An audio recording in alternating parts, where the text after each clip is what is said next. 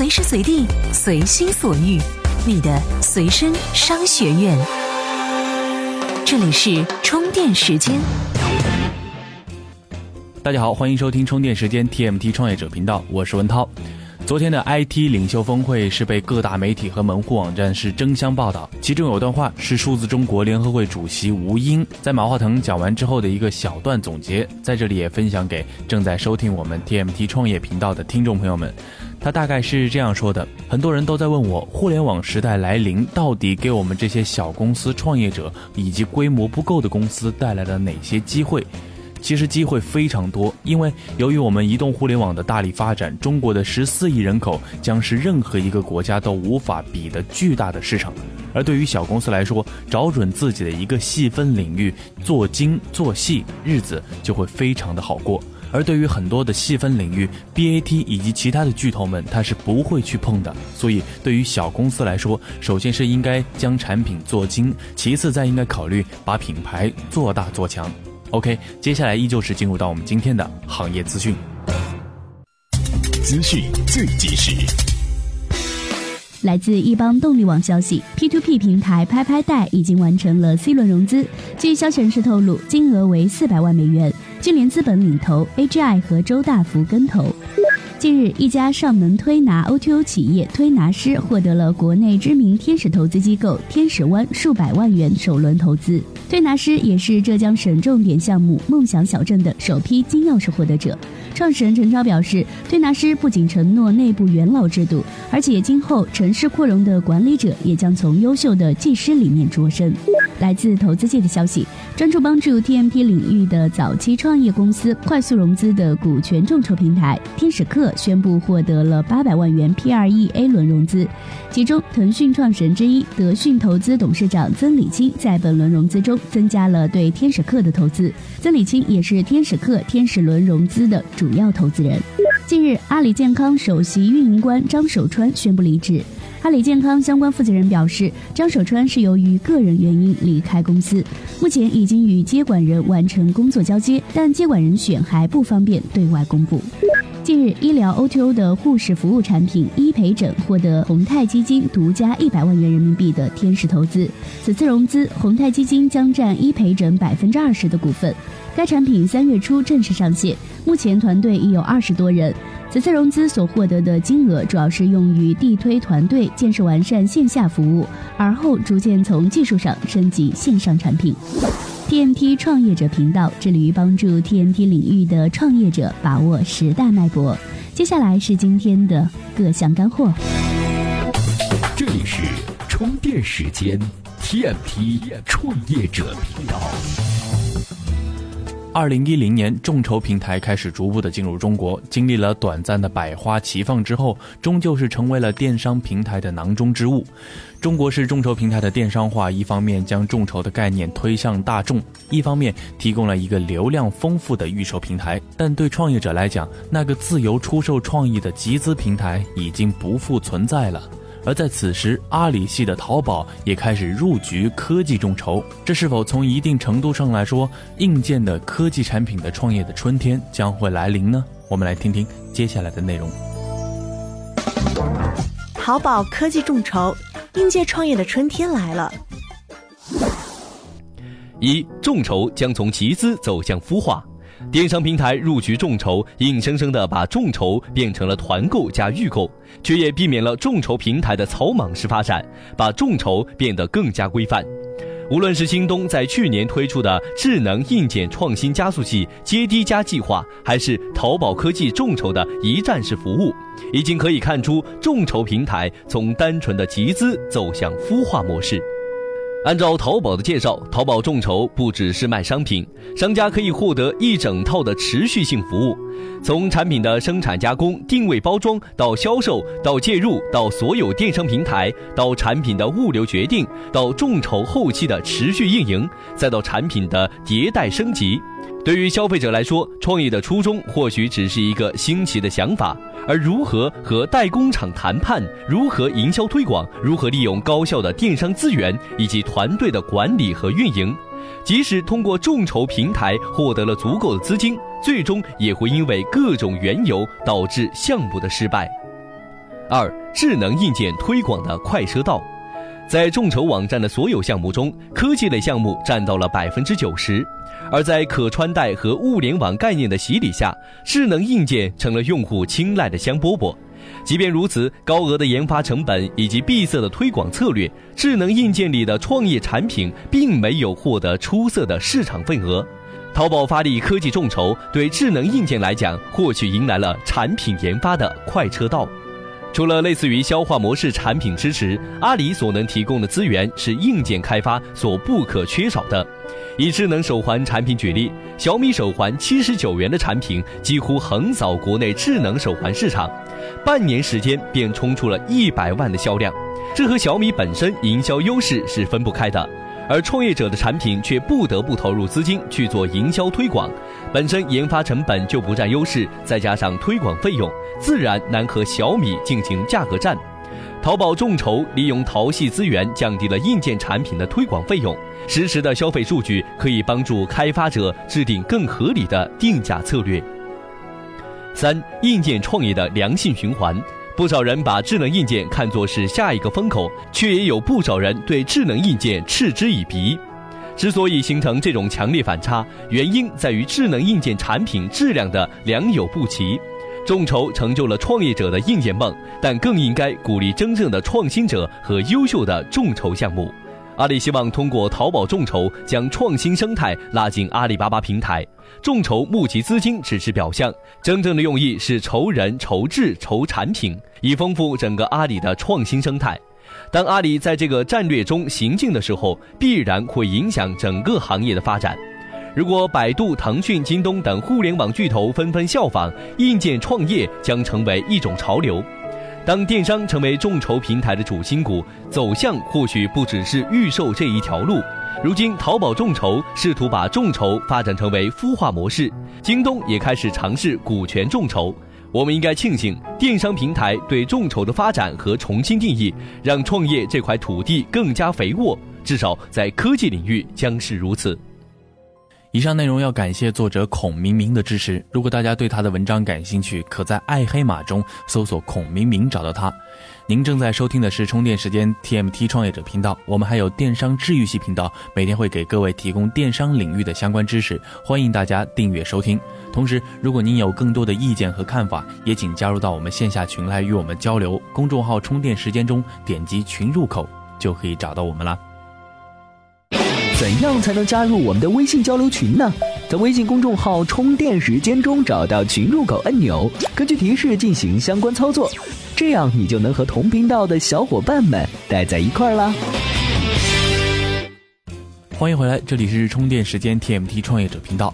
在古代，人们做事总讲究天时地利人和。其实说到底，这些无非都是来自不同方面的运气罢了。而运气也并非是千金难求的，它会在我们的生活中时常来造访我们。然而，一个人的成败与否，不在于运气的多少好坏，而在于能否在恰当的时机抓住好运气。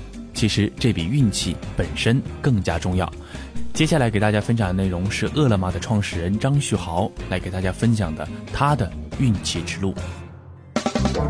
创业路抓住运气比运气本身更重要。六年前，张旭豪还在上海交通大学机械与动程工程学院读研究生。一次和室友打电脑游戏，半夜饿了，打遍电话叫不到外卖，于是萌生了创业做外卖生意的想法。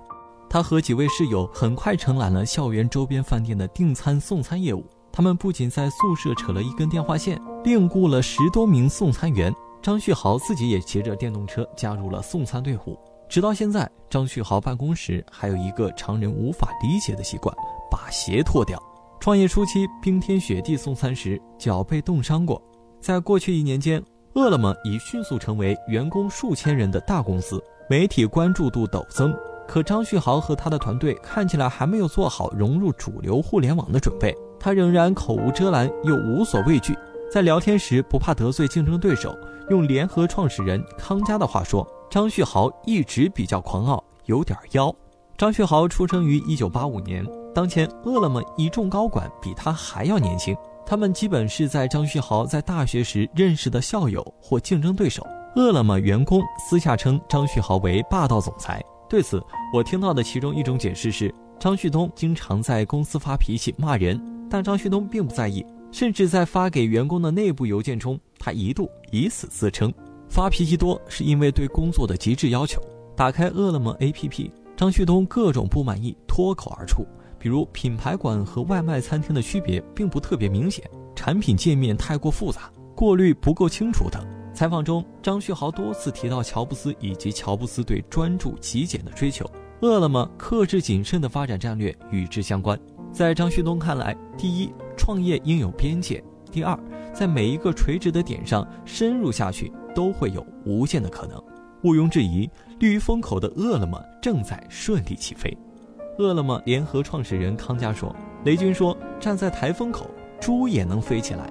但做外卖的太多了，比我们早的有，晚的也有，比我们团队完整的有，不及我们团队的也有。但为什么是我们最后抓住这个机会呢？我认为，台风本来就是参与者共同推动刮起来的。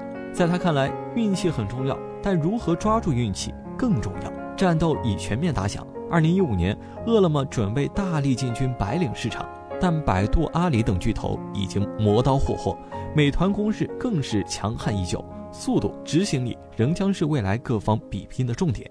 看起来，张旭豪不在乎竞争，他认为饿了么正在拼尽全力往前走，从未把谁视为真正对手，而最大限度解决行业问题才是饿了么接下来主攻方向。张旭豪当然希望能赢。我们现在很难判断饿了么能否成为最终赢家。王兴说：“谁先上市，谁就输了。”张旭豪也同意这一观点。与输赢上市相比，他最为关注的是自己正在做的事情能否改变人们的生活方式，以及饿了么在未来大众一日三餐当中到底能占几餐。只要你不断进步，不断追求卓越，你的核心竞争力就一直会有。这里是。充电时间，TMT 创业者频道。互联网时代的大爆发，似乎总会有一个声音催促你：哎，去创业吧！哼，我会写东西，不妨弄个自媒体吧。你懂技术，我们一起来做个 APP 吧。我有一个超级棒的点子，请给我投资吧。嗯，其实创业这件事情似乎已经变得无限简单，简单到了可以空手套白狼的程度。于是，原创派这种像婚恋节目一样配对合伙人的平台就出现了。同时，一个有趣的反转也发生了变化：创业者从老板变成了用户，从面试他人变成了被他人面试。基于速配的这个理念，原创派是赚足了媒体的眼球，并在近期是成功的获得了三百六十万美元的 A 轮融资。噱头有了，第一桶金也掘到了，而之后能否如预想般顺利呢？下面我们不妨来探讨一下原创派的这个生意经真的灵验吗？创业合伙人速配，原创派的生意经灵不灵？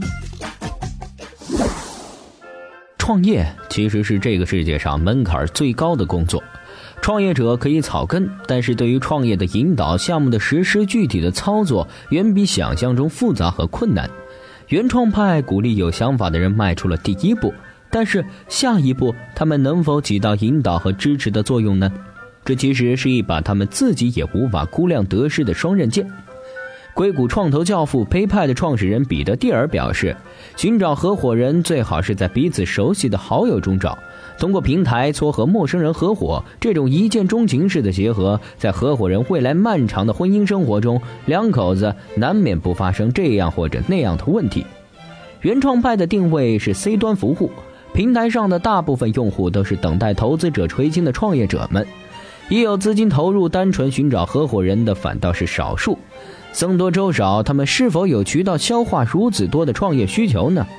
创投和天使投资人们又是否真的有闲暇时光，逐条浏览网站寻找闪闪发光的金点子呢？就如同现在求职网站已经由 C 端主导转向 B 端主导，选择猎头来为企业寻找合适人才来提高效率和转化率一样，原创派以创业者为主导的操作方式，必然会造成很多用户的期待落空。能否恰当的连接创业与投资，做到服务的闭环，将是他们未来不得不去面对的问题。另一方面，为 C 端草根创业者服务的网站更接地气，也更易占领市场。但是，伴随而来的最大问题就是盈利模式。叫好不叫座的网站太多了，微博就是一个活生生的例子。光想着用户至上、体验为王，但是没有盈利，有多少投资者愿意跟着坐吃山空呢？原创派的盈利模式无外乎三种：平台广告向创业者收费，向投资者收费。投资者本身不是平台的用户，向这一群体收费说不过去；而创业者处于白手起家的阶段，现在就向他们收费会挫伤其积极性。最佳的盈利渠道就是广告了。那么，原创派现如今仅仅二十万的用户量，能否吸引更多的广告商呢？相信他们下一步的工作重点将是如何开拓市场，并迅速提高在业内的知名度。最后要说的，做创业者生意的原创派其实也是个创业者，让自己的项目更加科学高效，也是他们的天然任务。我们在佩服他们敢为人先的勇气时，也希望能够提醒他们更加注重可行性和收益，将这个好的平台做大做强。当未来的时机成熟了，也许我们也会去原创派碰碰运气呢。以上内容要感谢专栏作家丁伟林的支持。这里是充电时间 TMT 创业者频道。如果您觉得我们的节目哎有点意思，同时也为您补充了知识的电量，也请推荐给您身边的同样需要充电的朋友们。同样对我们的节目有任何的看法和建议，都请在微信公众号和线下交流群中与我们联系，我们会不断的改进的。微信公众号搜索“充电时间”哦。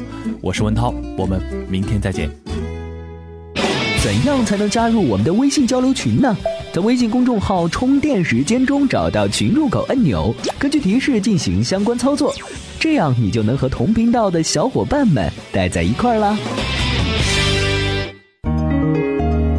这里是 TMT 创业者频道。